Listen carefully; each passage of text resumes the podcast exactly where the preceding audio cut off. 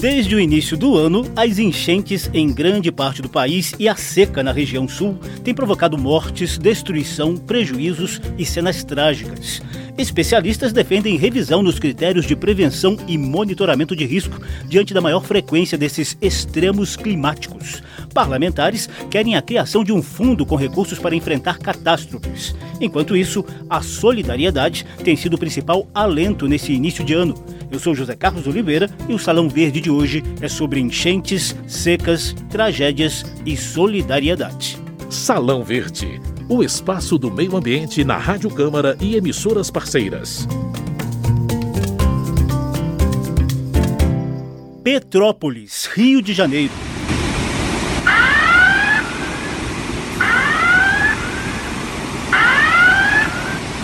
Gente, acabou de ter um deslizamento de terra aqui no alto da serra.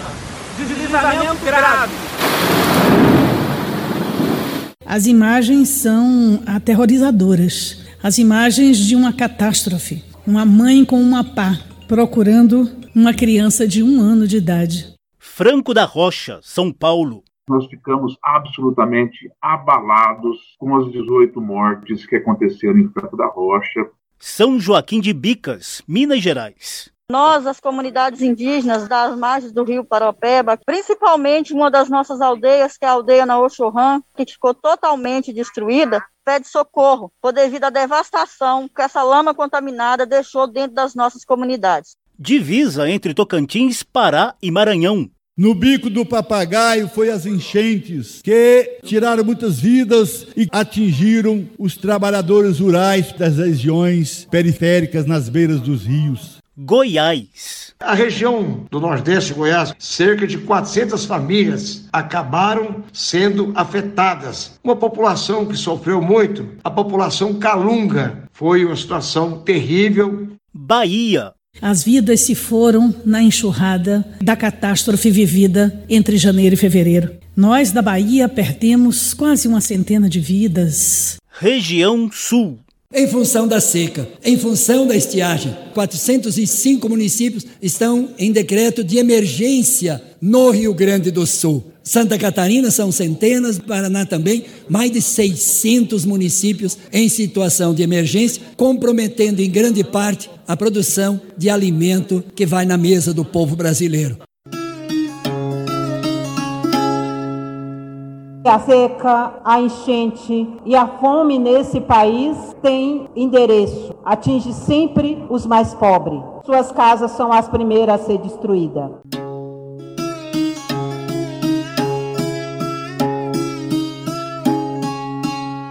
parece não ter para onde correr neste início de 2022, com eventos extremos de enchentes e secas pipocando em vários pontos do país. Sabemos que ainda estamos sob os efeitos do fenômeno climático Laninha e que os corredores de nuvens pesadas entre a Amazônia e o Oceano Atlântico estão mais frequentes e intensos nesse verão.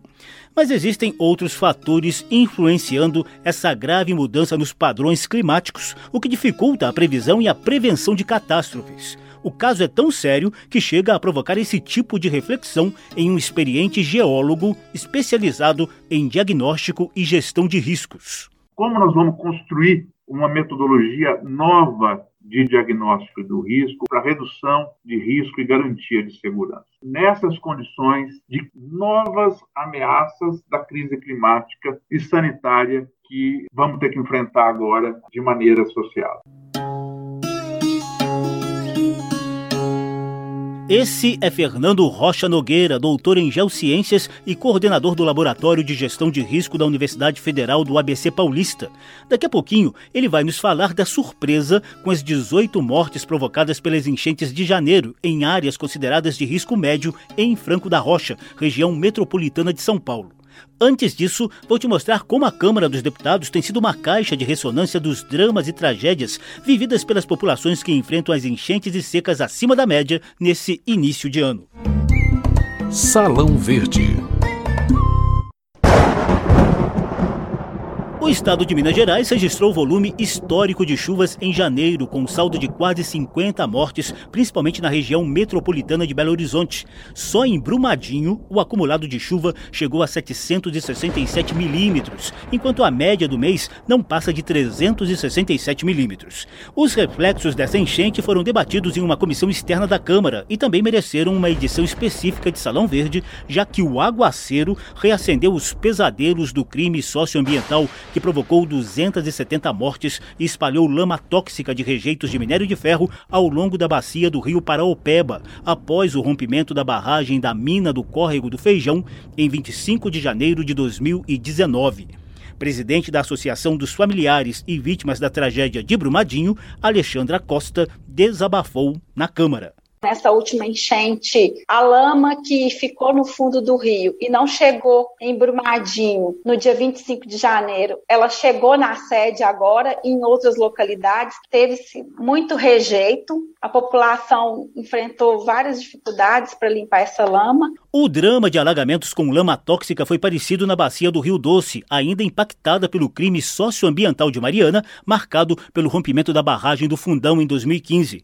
Os impactos vão até o litoral do Espírito Santo. O deputado Evair Vieira de Melo, do PP Capixaba, cita outras regiões afetadas pelas enchentes no estado. Essa mesma zona de convergência que está alagando, especial na região do Caparó e na região serrana, município de Alegre, próximo ali entre Rio de Janeiro e Minas Gerais, também na região do Caparó, sofre fortemente com essas chuvas, impactado em toda a nossa região. Também temos registro de chuvas fortes na região serrana, especial no município de Alfredo Chaves e Domingo Martins. A Bahia ocupou grande parte das atenções de janeiro por causa de enchentes, principalmente no sul do estado.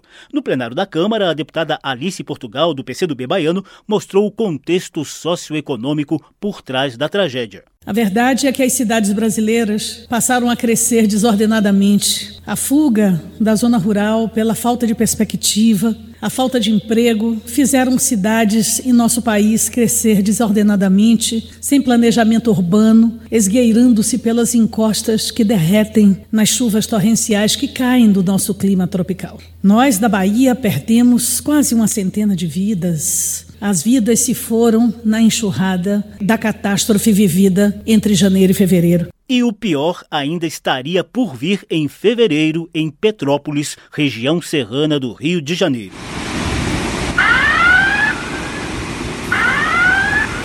Gente, acabou de ter um deslizamento de terra aqui no alto da terra. Deslizamento grave. A deputada Jandira Fegali, do PCdoB do Rio de Janeiro, contou parte desse drama no plenário da Câmara. É uma situação de uma tragédia imensa. Foram ônibus inteiros soterrados, casas inteiras soterradas. É uma cidade inteira destruída, um centro histórico destruído, um esforço imenso de solidariedade da população. É muito difícil. Cada notícia que chega é uma dor, é um aperto, é uma emoção. O deputado Felício Laterça, do Rio de Janeiro, lembrou do histórico de tragédias climáticas no estado e reclamou da falta de solução para problemas antigos. O nosso estado do Rio de Janeiro já vem há algum tempo sofrendo com as fortes chuvas. E, na verdade, a gente viu o quê? A corrupção levando o dinheiro onde devia ter sido feitos benfeitorias. Mas é preciso uma união de esforço para que acidentes não aconteçam mais como dessa forma. A natureza, ela não perdoa a ocupação irregular, ela não perdoa a falta de obras de drenagem, ao mesmo tempo em que a maior parte do país enfrenta enchentes nesse verão, a região sul vive em total contraste.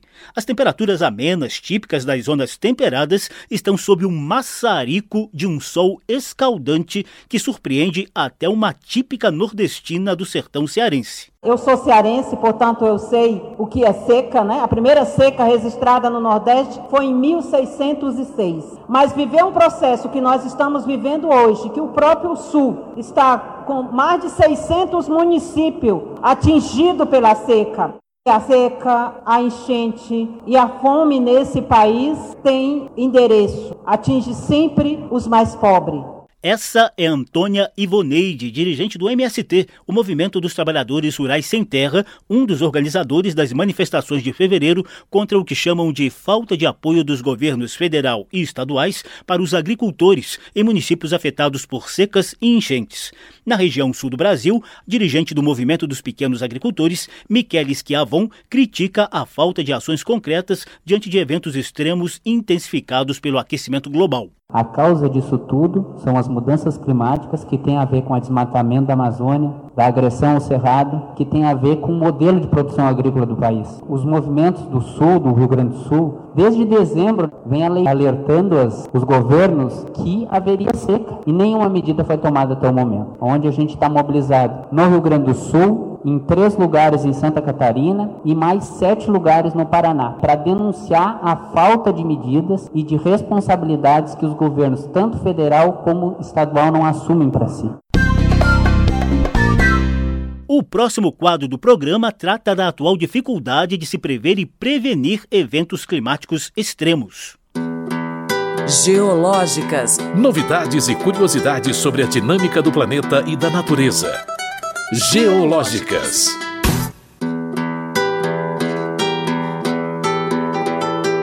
O Brasil conta com profissionais experientes e bons equipamentos no IMET, Instituto Nacional de Meteorologia, no INPE, Instituto Nacional de Pesquisas Espaciais, no CEMADEM, Centro Nacional de Monitoramento e Alertas de Desastres Naturais, e em vários laboratórios espalhados pelas universidades e ONGs do país. Porém, as mudanças climáticas têm alterado os padrões do planeta e imposto desafios aos profissionais da área. Petrópolis, por exemplo, recebeu em apenas seis horas um volume de chuva superior ao esperado para todo o mês de fevereiro. Está na lista das maiores tempestades da história. O relevo de vales exprimidos entre montanhas ajudou a concentrar o aguaceiro em pontos específicos da cidade. O geólogo e coordenador do Laboratório de Gestão de Riscos da Universidade Federal do ABC Paulista, Fernando Rocha Nogueira, tratou desse tema em recente debate no Semadem. Ele ajudou a elaborar um mapeamento de risco da cidade de Franco da Rocha, um dos municípios mais afetados pelas enchentes de janeiro na região metropolitana de São Paulo. Nogueira admite que as mudanças climáticas impõem várias revisões de conceito quanto à prevenção e à gestão de riscos. Nós ficamos absolutamente abalados com as 18 mortes que aconteceram em Franco da Rocha, brutalmente afetada por essa chuva intensa. E aí eh, nos traz uma necessidade de reflexão sobre os nossos limites. Primeiro, a sensação que nos deu o mapeamento de Franco da Rocha é que Franco da Rocha era um município de riscos médios. Esse conflito metodológico nos pressiona a fazer um mapeamento detalhado, cuidadoso, pontual, mas acaba também nos jogando a reduzir os cuidados dentro de um cenário em que os extremos climáticos vão estar cada vez mais presentes. E, portanto, como é que a gente faz uma leitura adequada do território para garantir a segurança e garantir também a justiça territorial? Eu acho que precisamos pensar isso coletivamente. Com cerca de 40 anos de experiência em geociências, planejamento e gestão territorial, Fernando Rocha Nogueira aponta um caminho possível a gente precisa, ao invés de fazer a leitura geológica do espaço, é a gente começar a inverter essa leitura, ou seja, fazer a leitura da vulnerabilidade e, a partir daí, a gente buscar as diversas ameaças que aquele ambiente vulnerável pode sofrer nessas condições de crise climática e sanitária que nós estamos vivendo. Pensar o risco de maneira mais transdisciplinar, do ponto de vista da leitura do ambiente urbano que a gente está analisando, e aí a vulnerabilidade ter outra lógica. E, inclusive, as intervenções têm que fugir das soluções clássicas da engenharia e caminhar para soluções que respondam exatamente essas novas ameaças da crise climática e sanitária que vamos ter que enfrentar agora de maneira social. Geológicas. Novidades e curiosidades sobre a dinâmica do planeta e da natureza. Geológicas. Na reta final do programa, deputados e deputadas também apontam ações imediatas.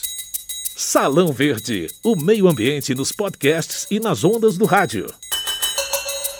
A região serrana do Rio de Janeiro já tinha sido palco da maior tragédia climática do país em 2011, quando cerca de 900 pessoas morreram após enchentes e deslizamentos de encostas. Um ano depois, o Congresso aprovou a Política Nacional de Proteção e Defesa Civil, com foco em prevenção e monitoramento de desastres. O deputado Glauber Braga, do PSOL do Rio de Janeiro, foi um dos relatores do tema na Câmara e cobra regulamentação e efetiva aplicação da lei por parte dos governos federal e estaduais. Há 11 anos, a gente vivenciou o maior desastre climático da história do Brasil, onde sete municípios ficaram em calamidade pública, incluindo Petrópolis, assim como Friburgo e Teresópolis. É um absurdo que até hoje não tenha havido a regulamentação Estatuto de Proteção e Defesa Civil. A primeira lei que incorporou o tema prevenção à ocorrência de desastres. Entra governo, sai governo e não há regulamentação por parte do executivo. Várias propostas surgiram na Câmara para a criação de um fundo com recursos para aplicação imediata no enfrentamento das catástrofes climáticas, sobretudo enchentes e secas severas.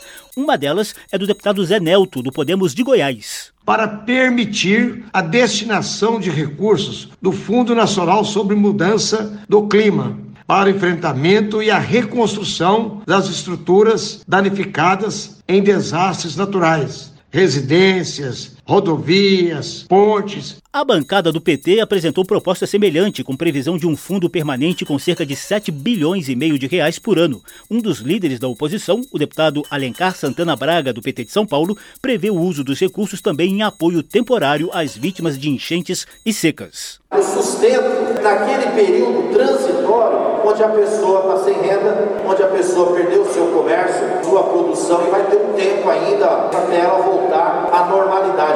A ideia de criação de um fundo tem o apoio do presidente da Câmara, Arthur Lira. Nós vamos estudar uma medida legislativa que se tenha um fundo específico para que nesse momento os recursos cheguem, lógico que depois de todos os levantamentos responsáveis, os recursos cheguem sem burocracia para socorrer aos estados, aos municípios, mas principalmente às pessoas que ali moram. Outra saída, também do ponto de vista financeiro, é o reforço de recursos emergenciais por meio de emendas parlamentares ao orçamento da União, como fez o deputado Jones Moura, do PSD do Rio de Janeiro. Com o prazo se esgotando, ainda conseguimos indicar um milhão de reais em emenda parlamentar para ajudar na reconstrução, na dignidade do nosso povo lá da cidade de Petrópolis. A Câmara analisa medidas provisórias e créditos extraordinários para recuperar rodovias danificadas pelas enchentes nas regiões Norte, Nordeste e Sudeste. A deputada Bia Kicis, do Distrito Federal, defendeu as ações do governo Bolsonaro diante de tragédias. Muito triste a gente ver todos os anos essas tragédias acontecendo e dizer que somente uma política como a que a gente tem visto no governo atual, que concede infraestrutura ao povo, que leva água, água tratada, uma política de segurança também para as residências, é que poderá fazer com que a gente um dia deixe de viver todos os anos essas tragédias. A deputada Joênia Wapchana, da Rede de Roraima, cobra foco do Congresso em políticas públicas de mitigação das mudanças climáticas. Um tema que deve ser investido em políticas públicas para que haja a mitigação, a proteção dos recursos naturais contra o desmatamento na Amazônia, que também colaboram com essa crise climática que nós vivemos hoje. Salão Verde. E o que cada um de nós pode fazer agora, de imediato? Dica da semana.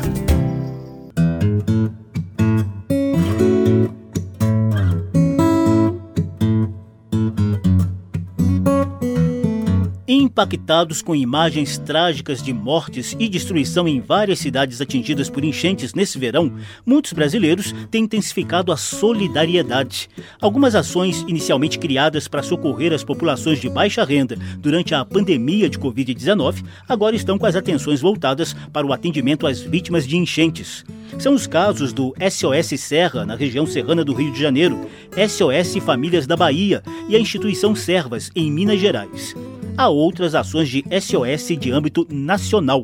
Você pode saber mais detalhes sobre elas nos sites da CUFA, a Central Única das Favelas, e da Ação da Cidadania contra a Fome, com a atuação humanitária desde 1993, inspirada nos movimentos do sociólogo Herbert de Souza, o Betinho. Enchentes, secas, tragédias e solidariedade foram os temas de Salão Verde. O programa teve produção de Lucélia Cristina, edição e apresentação de José Carlos Oliveira. Se você quiser ouvir de novo essa e as edições anteriores, basta visitar a página da Rádio Câmara na internet e procurar por Salão Verde. O programa também está disponível em podcast. Obrigadíssimo pela atenção e tchau. Salão Verde o espaço do meio ambiente na Rádio Câmara e emissoras parceiras.